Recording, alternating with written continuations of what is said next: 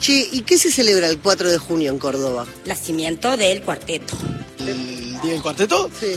¿Quién dijo que la diputada que promovió la ley para que el cuarteto sea patrimonio cultural es una hija de puta y una inútil? ¿Massa o Milei? Seguro que mi ley. Y me suena más a mi ley. Hablo porque tengo ganas y me pongo nervioso, mi ley. ¿Mi ley? Por la forma de decirlo fue mi ley. ¿Fue mi ley? La señora Gabriela Esteves. La Cámara de Diputados le dio media sanción a un proyecto de ley de mi autoría que declara el 4 de junio como Día Nacional del Cuarteto y reconoce a ese género como parte del patrimonio cultural argentino.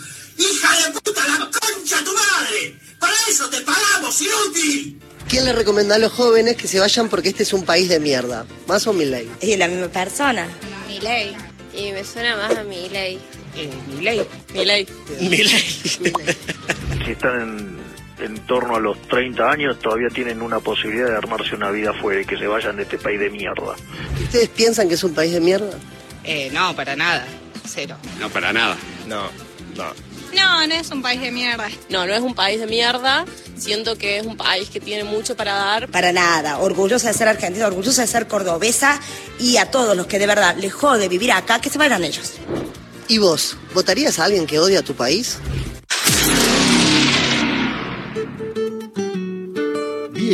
Eso que escuchábamos es eh, un- uno de los videos virales de Indisciplinados, esta plataforma de comunicación. Bueno, se lo vamos a preguntar a ellos. Tenemos invitados en piso, como le decíamos en la venta, a Caro y Cristóbal. ¿Cómo están? Bienvenidos a Gente de a pie, a, a la radio pública. Hola, muchas gracias por la invitación.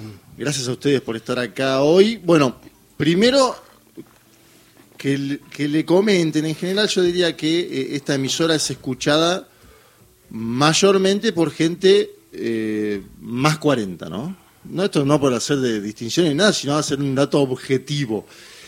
Y por ahí le llegó o no le llegó esto, o le habló a un, un hijo sobre indisciplinados que vio un video. ¿Qué, es indisciplinados? ¿Cómo se formaron? Un poquito de, esa cocina previa a comentar qué es lo que están haciendo. Eh, bueno, un día después de las PASO, Diego, uno de nuestros compañeros, nos reúne a un grupo de conocidos, de militantes de él, y se formó con la idea un poco de disputar el territorio digital. Y, y ahí empezamos a hacer estos formatos, que son formatos de preguntas, donde no, no emitimos opinión, digamos, o por lo menos no, no, no la enunciamos, sino que, el entrevistado va armando el, propio relato. Y, mm, y fuimos indagando en estos temas y, y, mm, y le- y empezamos a hacer un montón de videos eh, con este formato y, y lo federalizamos también y tenemos también otro formato que son como unas ficciones, unas distopías, porque es intergeneracional e interdisciplinario. Entonces, Claro. al tener esas características, eh, se, se abrió bastante el abanico para, para, la, para la creación de estos contenidos. ¿Qué disciplina? Cuando decís interdisciplinario, vienen de, de- Sí, venimos De del cine, palos. del cine, de la música, de la eh, de más de lo institucional también. Pero bueno, Caro que está acá conmigo se dedica un poco más, ella estudió relaciones internacionales.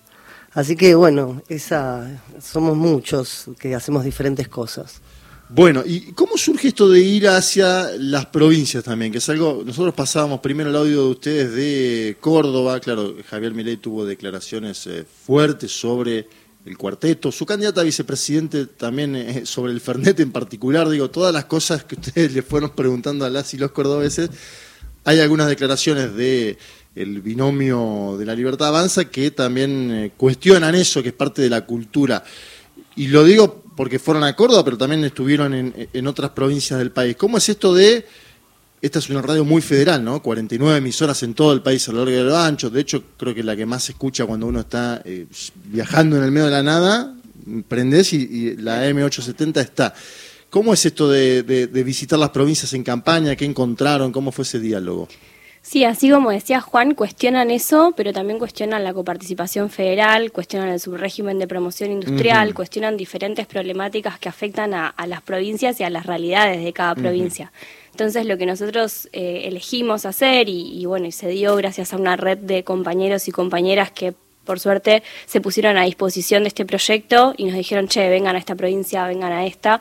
Eh, entonces nosotros lo que hacemos ahí es para no hacer porteñocentrismo nada más Claro. y poder mostrar la, la realidad de la extensión, digamos, que tiene nuestra Argentina, eh, es primero conversar con la gente que vive en las diferentes provincias, ver cuáles son las problemáticas que atañen a su vida cotidiana o que capaz parecen abstractas, como esto de la coparticipación o el subrégimen de promoción industrial que decís, qué carajo es, Eh, pero atañen, digamos, o sea, condicionan la vida cotidiana de las personas. Eh, entonces, siempre primero hacemos una investigación previa, esto que muchas veces eh, el algoritmo y, y las métricas y todo eso que surge como en la comunicación digital, que es a lo que nos dedicamos, se obtiene a través de los me gusta, las cosas que va, digamos, haciendo la gente en las propias redes, entonces eso es lo que se analiza para decir, bueno, tenemos este sector que le gusta esto, tenemos este sector que es partidario de este tipo. Bueno, nosotros lo que hacemos es al contrario de, de medirlo por las redes, lo medimos por el territorio, es decir, hablamos con la gente que vive en el territorio y decimos, bueno, cuáles son sus preocupaciones, cuáles son sus miedos, cuáles son sus esperanzas, pero en su vida cotidiana, digo, nada abstracto, nada que, que se vaya, digamos, de, de, de lo que viven día a día. Entonces, a raíz de eso, nosotros preparamos el material que vamos a hacer, que vamos a indagar, los TikToks que siempre ven que hacemos de esto del Sí. método de la pregunta, como decía Cris, eh, pero eso, o sea, haciendo una investigación previa con los actores que están en el territorio, con los actores que son protagonistas del tema que vamos a tratar. Ahora hicimos uno de pymes y hablamos con los empresarios pymes. Y agrego una cosa, que con la facilidad de que cada cosa que es como un derecho adquirido o algo que beneficia a la sociedad, mi ley tiene algo para decir.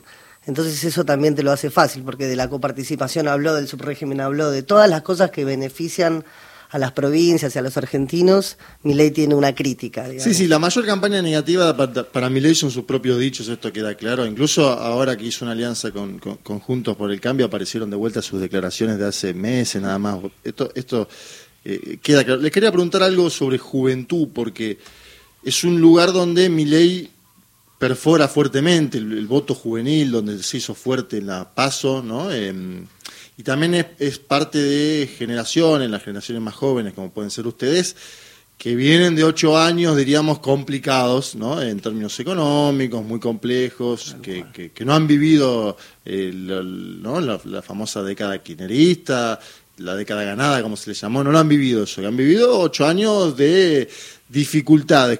¿Cómo, ¿Qué encontraron cuando llevaron eh, e- esas declaraciones textuales de candidatos, cuando hablaron con, con las y los jóvenes? eh, ¿qué, encontraron de, de por qué el apoyo a mi ley?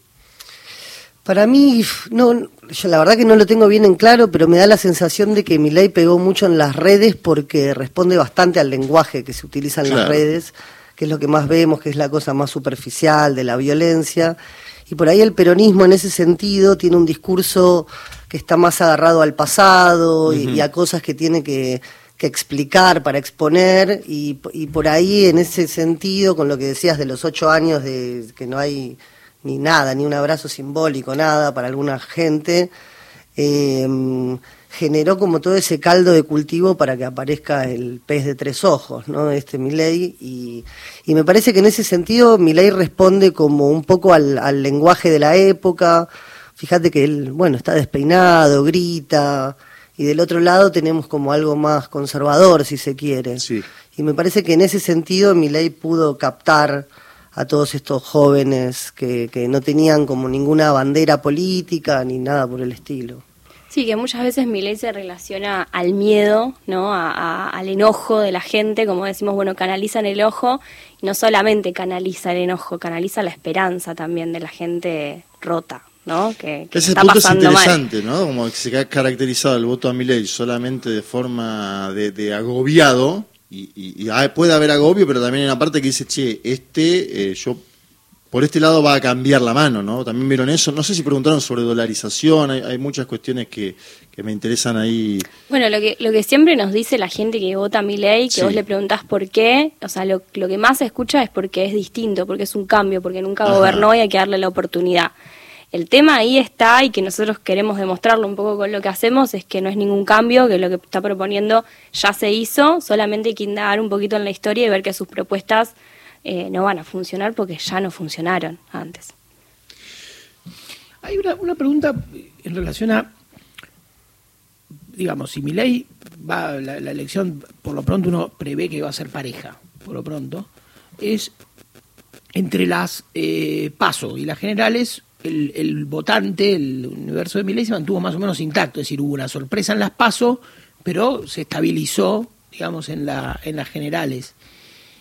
¿Qué, qué, qué encuentran? No sé igual si han llegado hasta ahí, pero digamos, pero ¿qué encuentran en, lo que tendría que ser potencialmente el nuevo votante de Milei? Es decir, a Milei lo tendría que votar ahora gente que no lo votó hasta ahora, ¿no? Decir, que, porque me parece que ustedes tienen como más, por lo que van contando y por lo que uno vio, más elaborado y más eh, explorado el universo del votante ya, diríamos, entre comillas, histórico de Milei, poniéndole comillas, porque es un poquito tiempo, pero ahora estamos en la, en la situación de alguien nuevo, un votante nuevo de Milei. Ah, yo no lo sé, la verdad, pero me da la sensación de que al principio ese voto tan emocional, eh, tengo la sensación, no sé, por ahí estoy diciendo una boludez, pero que está yendo hacia lo racional, ¿viste? Cuando se va acercando la hora de la verdad, yo estoy bastante confiado en ese sentido. Como que de lo emocional va a pasar a, a una cosa un poco más racional, me parece, no lo sé. Sí, yo creo que bueno, la, la alianza que hicieron con, con Cambiemos también le da cierta estructura a nivel nacional y le da una gobernabilidad que quizás eh, un outsider como Milei eh, no, no, no lo demostraba así, digamos, antes para, para con sus votantes. Y quizás puede captar ah, con esta alianza a un sector que encuentra un poquito más de racionalidad, como decía Cristo, a través de que esto, que, que cambiemos le dé cierta, cierta racionalidad, cierta gobernabilidad después. No lo sé tampoco. Claro, es que ahí está, ¿no? El- el- Ahí está la papa. Ahí está la, ahí está la- la pregunta. Y después otra cosa que eh, decíamos, eh, lo conversábamos con Juan Manuel, que tiene que ver con una tendencia como a negar los efectos más negativos de mi ley, en el que argumenta el voto. ¿no? Es decir, por ejemplo, yo de hecho lo, lo, lo tenía con mucho menos rigor que ustedes, pero tenía como eh, la idea de esto, esto no lo va a hacer. ¿no? El esto no lo va a hacer, ¿no? Como, como otra, ¿no? Como el, el- viste que decía la teoría de Baglini, que es que finalmente los candidatos se moderan Se y van hacia el centro, porque bueno, te acercás al poder, o sea, vos sos más extremo cuanto más lejos estás supuestamente del poder, y una vez que te acercas al poder vas como economizando tu, tu propuesta, priorizando lo importante de lo descartable y adaptándola a las posibilidades, ¿no? Te volvés pragmático, el poder te hace pragmático, ¿no? Eh, y ahora pareciera haber argumentos pragmáticos de votantes, pero no que no terminan de encontrarse el eco pragmático del, del votado, ¿no? Sí, mira, yo estoy, estoy, estoy, estoy en un momento eh, rarísimo con todo eso. Vamos todos igual. Che, te deprimí, pará. Sí, me- me- me- me- estoy un poco confundido. A mí, a mí lo que me, que me da la sensación es que con los, con los videos estos nos, nos fuimos dando cuenta que nada, que hay como unos cortes de boleta mental que son indescifrables Ah, de la gente. eso. Entonces eh, es muy difícil saber dónde está operando ahí el- el- la, la- la situación. O sea, nosotros les decíamos, eh, les, les leíamos, les mostrábamos videos, todo, y que, que, que daban clara cuenta de que el tipo era un violento y que las propuestas eran de derecha o, de, o que, que eran muy, muy nefastas y a la gente no, no le importaba eso, ¿viste? Y siempre había una justificación, bueno, pero él no dijo eso, lo que quiso decir, y por ahí le mostrás el video, le mostrás la entrevista de cuatro horas, y dice, no, pero no creo que lo haga. Claro. Y- y- y ya así- no es el no lo dijo, sino no, no lo va a poder hacer. No lo va a poder Le hacer. van a pero- poner un freno. Claro, pero medio que con que haga una de esas cosas ya estamos al horno, así que... Sí, sí, por ejemplo, dolarizar te cambia la estructura económica del país a larguísimo tiempo, digamos. Y es una definición política que la mantiene aún hoy, digamos, Javier Milei. Casi que era como, él dijo como, esto no se negocia, ¿no? ¿Te acuerdas que Exacto. los primeros días del acuerdo con Macri, que aparecía la idea de que algunas cosas iba a no sé, recalcular y salió rápido el mensaje de pero la dolarización no se negocia. Bueno, y hoy dijo también, ¿no? Que o ayer, no me acuerdo, que la inflación no, no la va a poder bajar así tampoco, tan fácil. Ah, mira. Y así va, y va como, como des- desdiciéndose constantemente. No, no, es tremendo. Se quedan para la próxima media Sí. hora porque tenemos más diálogo con indisciplinados. Busquen a las y los oyentes que nos están escuchando, entren a buscar los videos de indisciplinados eh, para saber de qué estamos hablando también porque es algo muy interesante. Vamos a escuchar también algunos cortes de, de algunos de esos videos en la próxima media hora y vamos a seguir hablando con Caro y con Cristóbal que nos visitan aquí en el estudio de la radio pública. Noticias de las tres y media de la tarde hasta las cinco. Seguimos con ustedes, con el equipo de Mario Weinfeld en Gente de a pie. Política, análisis, información. Todos los temas del día en Gente de a pie. El programa de Mario Weinfeld. Vas, venís. Todos los días. La radio pública. Nacional Noticias. El país en una sola radio.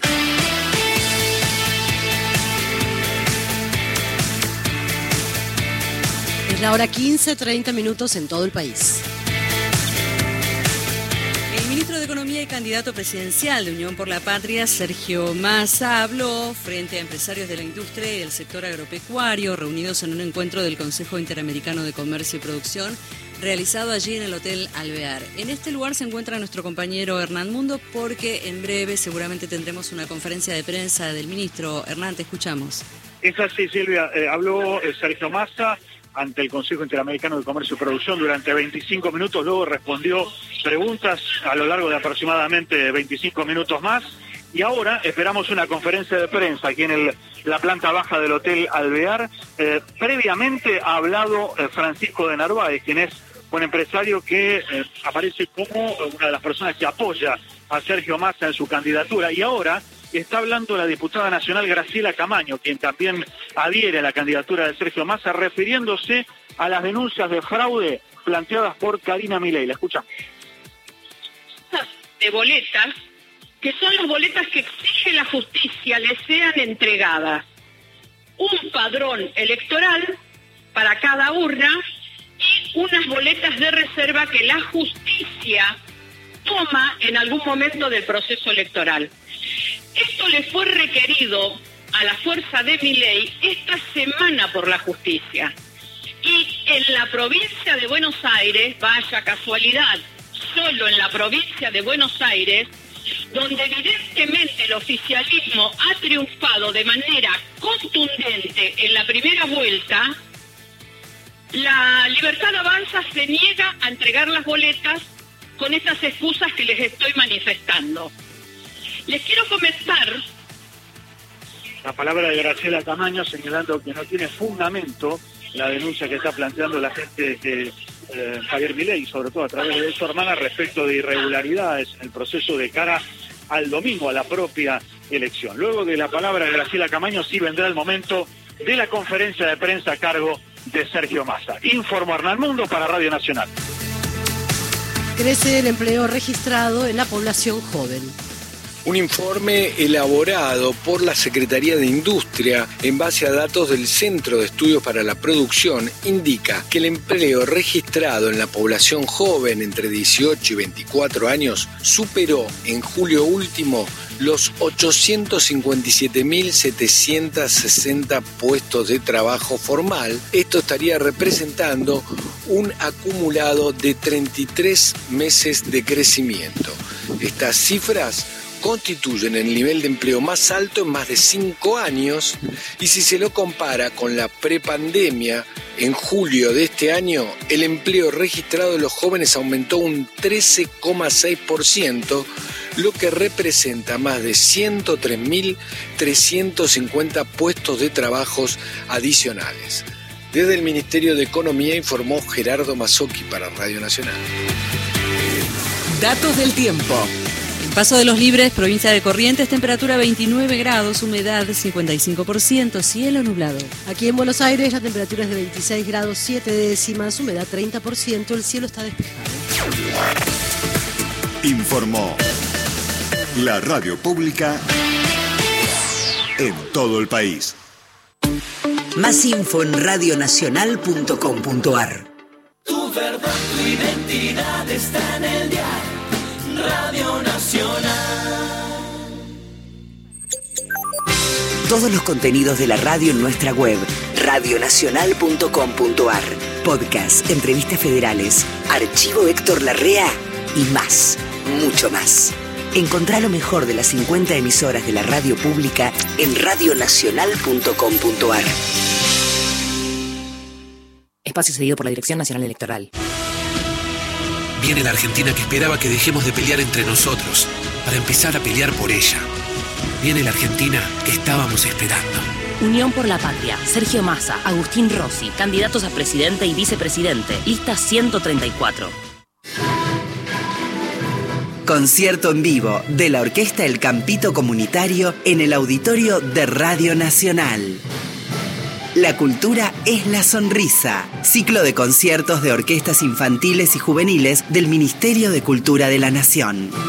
Este sábado a las 18 horas, Orquesta El Campito Comunitario en el auditorio de Radio Nacional, Maipú 555. Entrada gratuita. Espacio cedido por la Dirección Nacional Electoral. La mayoría de los argentinos queremos un cambio. Esta elección se trata sobre si frenamos este modelo o si van a seguir los mismos en el poder, arruinándonos la vida. Es simple, votamos ser o no ser una Argentina distinta. El cambio está en tus manos. La libertad avanza. Mi ley presidente, Villarruel Vice, lista 135. Nacional Digital, una señal, todas las radios. Frecuencia online de Radio Nacional. Creo que hemos armado para hoy un lindo programa, ¿eh? Diego Eterno. Un espacio sin tiempo, donde el ayer y el mañana encuentran la forma de ser parte del presente.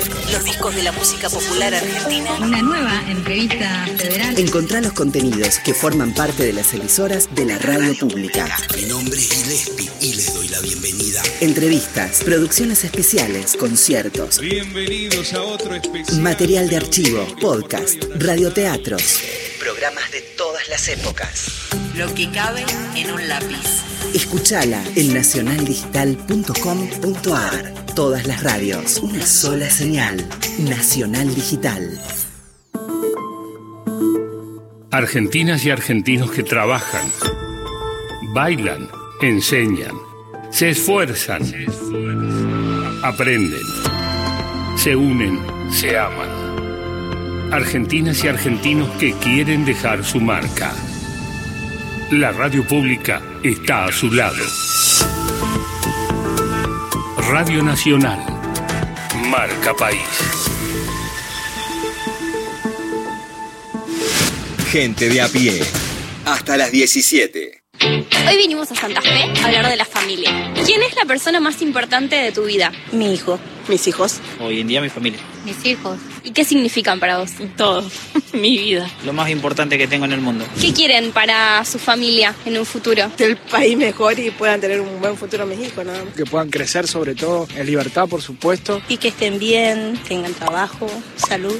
¿Qué opinas sobre que los padres puedan renunciar a su paternidad? ¿Estás de acuerdo? No, yo estoy en contra de eso. No, no, no, no estoy de acuerdo. Tenemos los mismos derechos las mamás como los padres. Agudiza una cuestión que ya está presente en nuestro país y que lejos de eso creo que como sociedad hay que, hay que fomentar otra cosa, ¿no? Eso fue un proyecto de ley que propuso una diputada recientemente electa. ¿Sabes de qué espacio es la diputada? Si es de... ¿Mi ley puede ser? Escuché, pero no, no sé. Creo que de la, de la libertad avanza. Fue Lilia Lemoyne, que es de la Libertad Avanza. El proyecto es renuncia de la paternidad. La mujer cuando se entera que está embarazada tiene 15 días para notificar y el padre debe, puede decidir si va a hacerse cargo del hijo o no.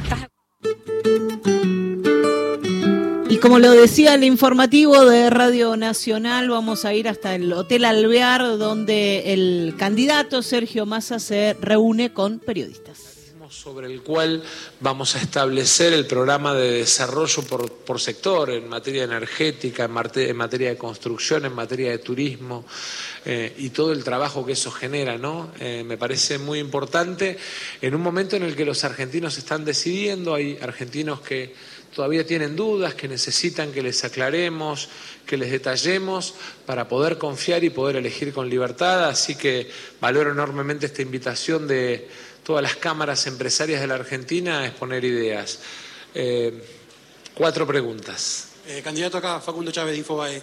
Quería preguntarle, recién estuvo hablando Graciela Camaño sobre la presentación que hizo La Libertad Avanza sobre el tema del escrutinio y la posibilidad de fraude. ¿Qué opina usted sobre esto? Yo tengo enorme confianza y respeto por el trabajo que cada juez electoral y la Cámara Nacional Electoral hacen desde hace muchos años en la Argentina. Y, y creo que los malos ejemplos, esa idea de Trump, de Bolsonaro como forma de, construir eh, mensaje o de no aceptar resultados es muy malo. Eh, creo que la Argentina tiene que inaugurar una etapa nueva, que esa nueva etapa requiere de respeto, de diálogo, de bajar la violencia, ¿no? Miren, a mí me tocó hace tres semanas por orden de la jueza Servini, mi familia está, digamos, toda con seguridad por un tema de amenazas reiteradas. No quiero ser Argentina para mis hijos ni para nadie. Y es esa cosa, me parece que tenemos que dejar atrás la violencia, el amigo enemigo, la grieta y construir una Argentina donde el diálogo y el acuerdo y los consensos y las políticas de Estado sean la regla. Buenas tardes, ministro. Florencia Golender de Grupo Crónica. Quería preguntarle, eh, recientemente se alzaron varias voces respecto al valor de la democracia. ¿Qué puede eh, plantear usted respecto a la importancia de la división de poderes en la recta final? La división de poderes no es importante en la recta final. Bueno, hasta allí Bueno. es Sergio Massa en este, el Alvear, en la Recoleta, está respondiendo.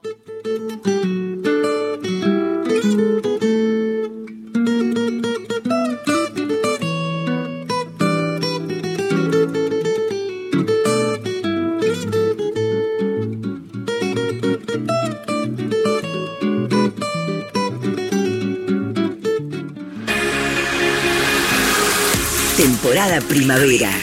Nacional. Todos los climas. La radio pública. Ciencia en democracia. 40 años de historia. El Instituto Balseiro es una institución académica de referencia a nivel mundial. Fue creado el 22 de abril de 1955 mediante un convenio entre el Centro Atómico Bariloche y la Universidad Nacional de Cuyo, rubricado por el presidente Juan Domingo Perón. Su primer director fue el doctor en física José Antonio Baliseiro, con cuyo nombre fue rebautizado después de su muerte en 1962. Sus actividades académicas comenzaron en agosto de 1955 con 15 estudiantes y 8 docentes. Los primeros licenciados egresaron el 20 de mayo de 1958. Hoy, sus estudiantes tienen entre 20 y 28 años y provienen de 14 provincias. El Balseiro está dirigido por el ingeniero nuclear Mariano Cantero. El instituto tiene cuatro áreas principales de formación que son la física, ingeniería nuclear, ingeniería en mecánica, ingeniería en telecomunicaciones. Esas son cuatro carreras de grado donde se puede estudiar con una beca completa que otorga la Comisión Nacional de Energía Atómica. Luego tiene siete carreras de posgrados asociadas a esas temáticas y también ahora estamos en vías de creación de dos carreras más de posgrado, una especialización en residencias clínicas de físicos médicos la otra en, en un doctorado en investigación interdisciplinaria aplicada a la salud. Las cinco áreas que nosotros identificamos como macro áreas centrales de demanda para el futuro son la energía, salud, alimento, ambiente y las comunicaciones. Ciencia Argentina en 40 años de democracia. Una producción de Radio Nacional. Vas, venís. Todos los días. La radio pública. ¿Buscas un lugar donde estacionar en el microcentro? Déjanos tu auto. Lo recibiremos bajo las más estrictas normas de seguridad sanitarias. Cuidarte y cuidarnos es la prioridad. Estacioná en el garage más seguro del microcentro, Avenida Corrientes 677, a metros de la calle Florida, sobre el lado izquierdo de la avenida. 144, la línea gratuita de contención, información y asesoramiento para mujeres en situación de violencia en sus diferentes formas. 144, en todo el país, los 365 días del año. Espacio cedido por la Dirección Nacional Electoral. Viene la Argentina que estábamos esperando, la que defiende lo que está bien y cambia lo que está mal. Viene la Argentina del que se vuelvan todos, que no quede ni uno solo de nuestros hijos afuera. El 10 de diciembre se termina la espera, porque viene la Argentina que estábamos esperando. Massa presidente. Unión por la Patria, Sergio Massa, Agustín Rossi, candidatos a presidente y vicepresidente, lista 134. Volvemos ahora al Hotel Alvear, en donde mm, Sergio Massa está reunido con periodistas. Sea una persona que no integra mi fuerza política hoy. Así que, digamos, en las próximas, en las próximas, en las próximas o en las horas posteriores a la elección, lo pueda coordinar con esa persona para destrabarlo y anunciarlo. Massa, eh, eh, hay un porcentaje alto de indecisos. ¿Qué le dice a ese sector eh, que puede llegar a ser decisivo en esta elección? Y si le preocupa lo que le preguntaba al primero el colega en relación a este intento de instalar eh, ese clima de fraude. Yo quiero, más que hablarle a los indecisos, eh, a, mí, hay dos públicos que, que me preocupan y mucho. Eh, porque me parece que son centrales en la definición de la etapa que viene para la Argentina. Es muy importante poder hablar con las mujeres, porque yo no quiero vivir en un país donde el presidente promueva la libre venta de armas. Me parece que la responsabilidad de la seguridad es una tarea del presidente, no una tarea delegada o entregada a cada ciudadano. Pero además me preocupa porque hay que tener, digamos, políticas de cara a la mujer en materia de igualación en términos de salario. Por la misma tarea, las mujeres reciben en promedio un 24% menos de remuneración. Y eso, en términos de justicia distributiva, es malo como país, como sociedad. Me interesa también porque hay mujeres que pierden su oportunidad de trabajar porque no tenemos jardines maternales y entonces el aumento en el presupuesto educativo para construir a lo largo del país 723 jardines maternales para que mientras la mujer progresa en el mundo del trabajo, su hijo esté cuidado y educándose desde los 45 días a los 5 años es muy importante. Me preocupa además la mujer que es víctima de violencia de género y que no tiene muchas veces salida. ¿eh?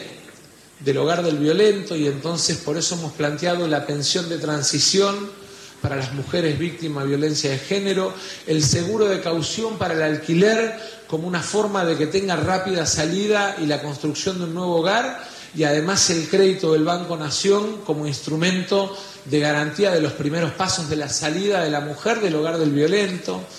Me parece muy importante además en términos de desarrollo de la mujer en el mercado de trabajo, el tema de eh, tener igualdad en la distribución de las capacitaciones laborales.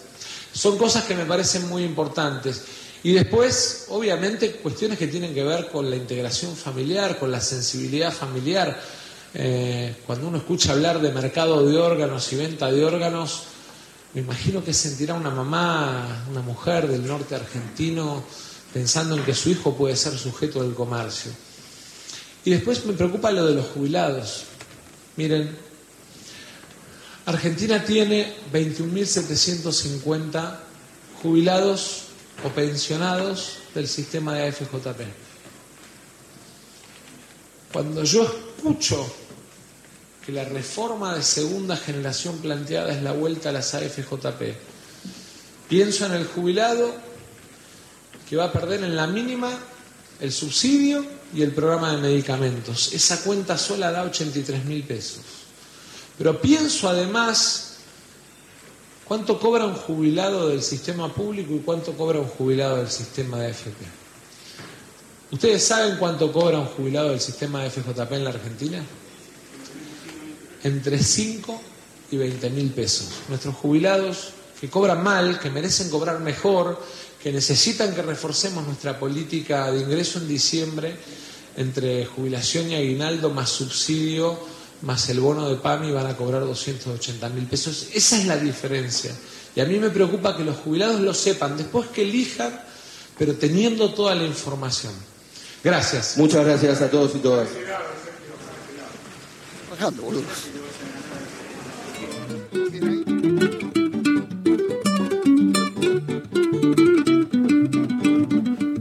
Ahí escuchábamos entonces a Sergio Massa ya en el tramo final de la campaña en el Hotel Alvear, donde se había reunido con empresarios y luego recién con periodistas y volvemos a gente de a pie. Retomamos. Sí, claro, hay una frase interesante ahí que, que, leo en los graphs de, de Massa que tiene que ver con la posible no aceptación de resultados de parte de alguna fórmula. Eh, ahí hay algo interesante para analizar de los casos Brasil y Estados Unidos. Pero volvemos a invitados en piso. Caro y Cristóbal, con ellos veníamos hablando, integrantes de Indisciplinados. De hecho, antes de la conferencia del ministro Massa y candidato, escuchábamos uno de los videos que tenía que ver con la familia, un tema que se metió de lleno en la campaña eh, por múltiples eh, consideraciones. Em, ¿Qué se acuerdan de ese video? Y ahí sobre todo entrevistamos justamente a gente que estaba con su familia en Santa Fe, lo hicimos, em, y sobre todo les preguntábamos, bueno, quiénes eran las personas más importantes en su vida eh, y cómo repercutían los dichos de algunos dirigentes de, la Libertad Avanza, como la diputada Lidia Lemoyne y bueno, y el mismo Milei. Em, esto de la renuncia a la paternidad, y la verdad es que ahí había un consenso de que no, no está bien, ¿no? Eh, y sobre todo pensando en que también muchas de las propuestas que propone mi ley atentan contra un proyecto de familia, digamos, ¿no? Como para vos pensar un proyecto familiar tenés que poder tener un poquito más de certidumbre para pensar en algunas cuestiones, ¿no? Eh, que son básicas para, para tu vida cotidiana. Entonces, nada, yo creo que ahí eso, había un consenso y, bueno, y el valor de la, de la familia está muy presente en la sociedad argentina. Es interesante porque en general eh, e-, era la, fórmula de la libertad avanza la que en principio enarboló esa idea de familia, ¿no? Es familia, propiedad privada, como una idea clásica, si uno quiere, de la, derecha, no diría ni argentina, diría internacional, ¿no? Dios, patria y familia. En este caso, eh, paradójicamente encontramos un candidato que cuando se habla de Dios va en contra del Papa Francisco, por ejemplo. Cuando se habla de familia, bueno, Lila Lemoyne dice esto. Y Patria también podríamos eh, complejizarlo, pues es un candidato que aparece con banderas de otros países en actos públicos, que dice que ataría su política exterior a lo que dicen los Estados Unidos de América, por ejemplo, bueno, eh, que no comerciaría con los dos principales socios comerciales del país, bueno, hay también algo eh, peculiar. ¿Cómo es el mundo TikTok? Para explicarle a un oyente de gente de a pie más o Como nosotros. O como nosotros también, es verdad. Eh, ¿Cómo claro.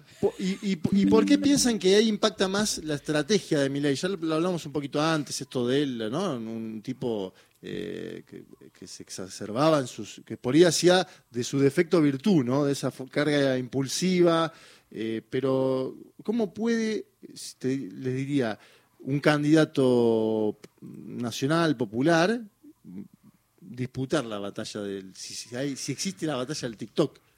Bueno, en principio TikTok y Twitter tienen como el tiempo muy reducido, o sea que vos tenés que, que, exponer lo que, lo que quieras decir eh, de manera muy rápida y concisa. Creo que en ese sentido les da una ventaja porque algunas cosas que son un poco disparatadas o que uno podría refutar, no, no, no hay tiempo para eso. Y después hay una cosa de lo, de lo sensacional, ¿viste? En un principio yo veía muchos fanáticos de mi ley con billetes, así tipo montones de billetes, y decían, este es tu sueldo, y empezaban como a ponerlo en la mesa y hacer ruido y no sé qué, y era como todo así sin, sin mucha profundidad. Y mm, nosotros Como exhibicionismo. sí, y nosotros lo que nos propusimos de alguna manera fue en ese poco tiempo que tenemos, charlar con la gente y exponer algún tema que, que, que, digamos que, que, pueda contrarrestar a estos fanáticos de mi ley que no explican demasiado. ¿Y vieron cambios en el mano a mano cuando ustedes elaboran esta serie de preguntas? ¿no? Eh, o una textual, que vos antes mencionabas y decían, no, bueno, no sé si lo dijo, y vos decís, sí, te muestro el video. ¿Se, opera un cambio ahí o, termina funcionando la, burbuja, ¿no? Este famoso sesgo, ¿no? De, bueno, creo igual porque confío en este candidato. y es raro, porque por ejemplo con lo del Papa o con lo de los niños envaselinados, por ejemplo, que uh, son cosas... Ayer salió uno nuevo, de, o sea, nuevo entre comillas, la misma idea de Milei en otro programa diciendo lo mismo. Sí, sí, se le ocurren Sí, esas cosas. Ayer salió en Twitter otro video de Milei diciendo la misma frase en otro programa. Eh, que, que son cosas que, que, o sea, se las mostramos a la gente y la gente dice, no, no puede ser, no puedes decir esto, no sé qué.